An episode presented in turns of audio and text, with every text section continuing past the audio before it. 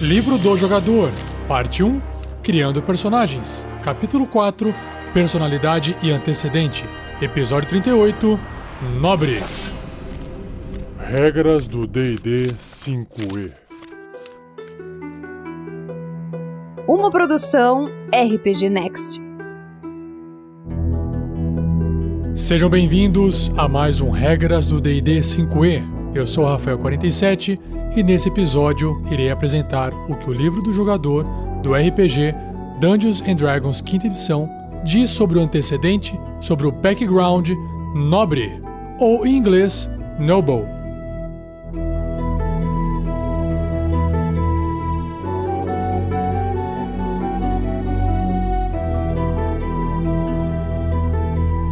Seja você também um guerreiro ou uma guerreira do bem.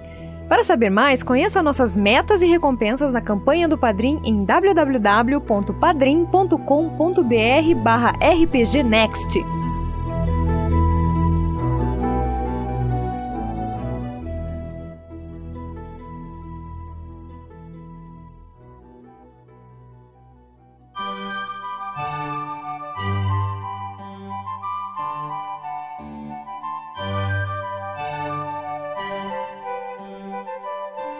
Continuando então com a leitura do Player's Handbook do RPG Dungeons and Dragons 5 edição, na página 135 você vai encontrar a descrição do background do antecedente nobre. O antecedente é algo que você escolhe durante a criação do seu personagem para você poder dar um contexto histórico do passado dele e que pode também justificar o motivo dele ter se tornado um aventureiro.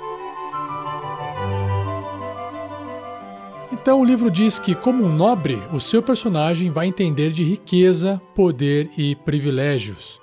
Ele carrega um título de nobreza, sua família possui terras, por exemplo, coleta impostos e exerce uma influência política significativa. Ele pode ser um aristocrata, mimado, pouco familiarizado com o trabalho ou com o desconforto, ou um ex-comerciante levado à nobreza, ou até um malandro deserdado com um sentido desproporcional de direitos. Seu personagem também pode ser dono de terras, honesto e trabalhador, que se preocupa com as pessoas que vivem e trabalham nessa terra, sutilmente ciente da sua responsabilidade para com eles. Se vocês quiserem conhecer um personagem que tem esse perfil, o Vern Veron, dos episódios do Tarrasque na Bota, na aventura A Mina Perdida de Fandelver, tinha esse passado nobre.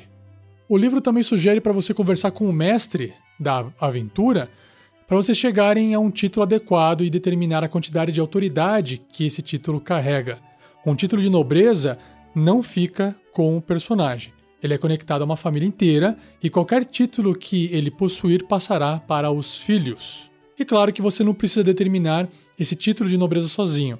De novo, converse com o mestre e tente criar, né, descrever a família, o passado, o histórico dessa convivência e a influência que o título tem sobre o personagem. Para te ajudar com isso, o livro traz algumas perguntas que você pode se fazer. Por exemplo, sua família é antiga e estabelecida ou só recentemente foi agraciada com esse título? Qual a influência que a família exerce e sobre qual área? Que tipo de reputação a família do personagem tem entre os outros aristocratas da região? E como as pessoas comuns consideram essa família?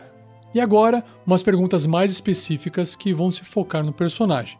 Qual é a posição dele na família? Um herdeiro ou chefe de família, por exemplo? Ele já herdou o título? Como é que o personagem se sente sobre essa responsabilidade? Ele está tão abaixo da linha de herança que ninguém se importa com o que ele faz, contanto que não envergonha a família? Como é que o chefe da família se sente sobre a carreira do personagem de aventuras, por exemplo? O personagem está de bem com a família ou anda afastado dela? Agora, umas perguntas que vão se focar na imagem, no símbolo, no brasão da família, são, por exemplo, a família do personagem tem um brasão de armas, uma insígnia que ele pode usar em um anel de sinete, cores específicas que ele usa o tempo todo, um animal que considera como um símbolo de sua linhagem ou um membro espiritual da família. Então esses detalhes vão ajudar você a estabelecer essa família e o título como característica do mundo de campanha. Lembrando também que você pode ser o remanescente dessa família, a única pessoa que sobreviveu. Já sobre a parte sistêmica, em proficiências em perícias ou habilidades, o personagem nobre vai ter história e persuasão. Já sobre as proficiências em ferramentas, um tipo de kit de jogos, sei lá, baralho, tabuleiro, dardo, tem um kit lá de jogos. Idiomas, um, a sua escolha. Então você, jogador, escolhe mais um idioma que o seu personagem sabe falar, além dos que ele já sabe que é o comum, e provavelmente um da raça, um ou dois da raça, depende. Equipamento, um conjunto de trajes finos, um anel de sinete, um pergaminho de linhagem e uma algibeira, um cinto, contendo 25 moedas de ouro. Então ele já começa com uma graninha a mais, umas roupas melhores, um anel, né? e um papel para dar carteirada na cara da galera falando que você é um nobre. Sobre uma característica bem marcante desse antecedente é a posição privilegiada que o personagem vai ter. Ou seja, graças à origem nobre, as pessoas tendem a pensar o melhor desse personagem. Isso é bem comum, né? Imagina político de terno bem vestido, o pessoal olha assim, ah, esse cara é bonzinho, esse cara faz o bem, esse cara faz o certo, né? Hoje em dia a gente já não vê mais com esses olhos, mas, de modo geral, as pessoas tendem a pensar o melhor de pessoas mais bem vestidas, de origem mais nobre. Isso é assim até hoje. Bom, seu personagem é bem-vindo na alta sociedade e as pessoas assumem que ele tem o direito de estar onde está. As pessoas comuns fazem todos os esforços para acomodá-lo e evitar o desprazer dele. E outros nobres o tratam como membro da mesma classe social. Ele poderá conseguir uma audiência com um nobre local se precisar. Ou seja, uma pessoa que tem influência na sociedade. Além dessa característica de posição privilegiada de um nobre, existe uma variação chamada retentores. Se o seu personagem tiver um antecedente nobre, você pode escolher essa característica de antecedente no lugar da posição privilegiada. Nesse caso, seu personagem vai ter o serviço de três retentores leais à sua família. Esses retentores podem ser atendentes ou mensageiros, e um pode ser um mordomo, por exemplo. Os retentores são camponeses que podem realizar tarefas comuns para o seu personagem, mas eles não irão lutar, claro, por ele. Não irão segui-lo para áreas obviamente perigosas, como masmorras, e irão embora se foram frequentemente expostos ao perigo ou abuso. Claro, né, galera? Seu personagem é o herói da aventura e não faz sentido ele virar um capataz e ficar mandando os outros fazer as coisas por ele, como por exemplo ir pra luta, ir pra guerra, ir numa exploração perigosa. Não faz sentido. Os caras vão acabar indo embora. Então fica essa variação aí para vocês.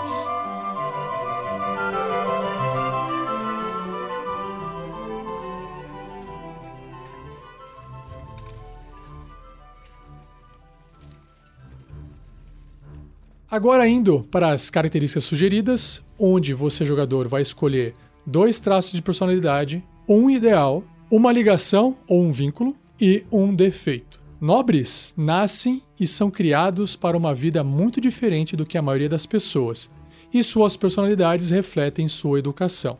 Um título nobre vem com uma infinidade de vínculos, responsabilidades com a família, com outros nobres, incluindo o soberano, com um povo que confia nos cuidados da família ou mesmo com o próprio título.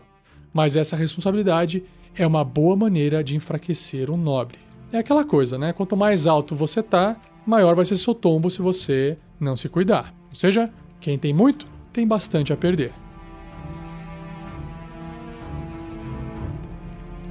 Então, agora, nos oito traços de personalidade que o livro traz nessa tabela, você vai poder escolher duas. Então vamos lá. Número 1. Um, minha bajulação eloquente faz com que todos com quem eu converse se sintam a pessoa mais maravilhosa e importante do mundo.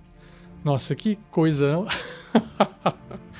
Bom, você vai ter que interpretar isso aí, né? Não é tão fácil assim. Número 2. As pessoas comuns me amam por minha bondade e generosidade. Vote em mim. Não, mas pode ser de verdade isso aqui também, né? Não tô zoando aqui. Número 3. Ninguém pode duvidar, olhando para o meu porte real, que estou acima das massas plebeias. Nossa senhora. Ah, bom, é um traço de personalidade. Bom, basta ver qualquer seriado de fantasia medieval ou medieval que você vai ver que é assim mesmo, né? 4. Eu tenho grande cuidado de sempre estar no meu melhor e seguir as últimas modas. Olha só, que beleza.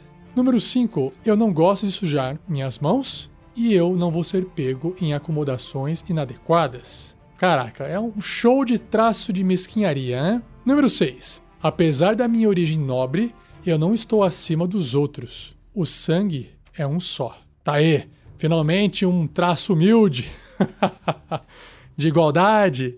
Enfim, e o legal é que isso também pode trazer um conflito dentro da família do personagem. Número 7. Meu apoio, uma vez perdido, não volta. Hum, esse aqui representa aqueles que tentam fazer um joguinho político, né? Olha só, se você quer assim, então pense bem antes de fazer, porque senão não tem mais volta. Número 8. Se você me ferir, eu irei esmagá-lo, arruinar seu nome e salgar seus campos. Hum, interessante. Uma pessoa mais vingativa. Hum, legal. Muito bom. Isso pode servir né, para sociedades de humanos pacíficos e pode servir também para tribos de orcs, por exemplo.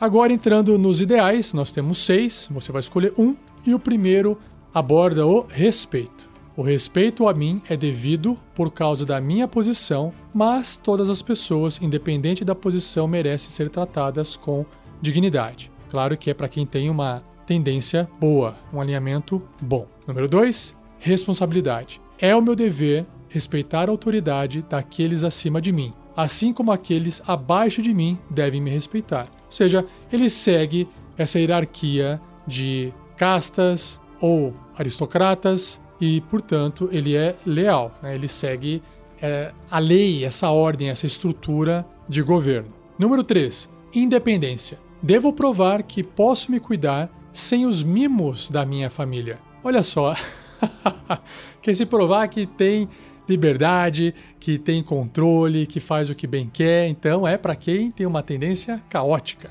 Número 4, poder.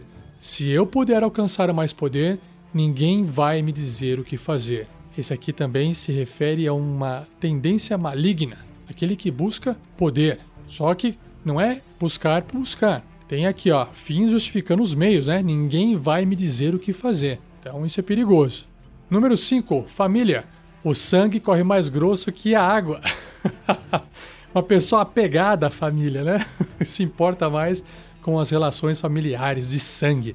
E esse é para qualquer antecedente. Número 6, obrigação nobre. É o meu dever proteger e cuidar das pessoas abaixo de mim, que é para um antecedente bom, uma pessoa preocupada, quem está numa hierarquia mais baixa. Então tem essa obrigação nobre. Esse é o último ideal. Agora, partindo para a tabela de vínculo, nós temos seis vínculos, onde você, jogador, também vai escolher um para o seu personagem nobre. Número 1. Um, eu vou encarar qualquer desafio para ganhar a aprovação da minha família. Então, ele tem um apego à família, ele quer se provar para a família, então esse vínculo faz com que ele haja de certa forma. Número 2. A aliança da minha casa com outra família nobre deve ser mantida a todo custo. Então, esse vínculo com a aliança entre famílias extintas, o que pode gerar um problema também, se é a todo custo, seja para o bem, seja para o mal. Número 3. Nada é mais importante do que os outros membros da minha família. Então, um vínculo com os membros da família. Esse é legal porque a gente vê bastante filme, às vezes, de fantasia medieval, onde tem lá um vampiro, onde tem as famílias dentro do seriado do Game of Thrones, das Crônicas de Gelo e Fogo. Então você tem muito esse apego ao nome da família e eles se ajudam, né? Isso é bem legal. Número 4. Eu sou apaixonado pela herdeira de uma família que a minha família despreza. Também bem comum, né, em histórias medievais. Número 5. Minha lealdade ao meu soberano é inabalável. Tá aí uma pessoa que talvez possa ser manipulada com facilidade pelo soberano, porque o seu personagem é leal a ele. Pode ser bom, pode ser ruim. E número 6, as pessoas comuns devem me ver como um herói do povo. Talvez você nem seja, talvez você não tenha nem perfil, mas por ser um nobre as pessoas te enxergam assim. Ou você realmente é, porque você luta por elas. Olha só que legal, é um vínculo nobre com pessoas comuns. E a última tabela é a tabela de defeitos. Você vai escolher um entre os seis da lista que vou citar agora.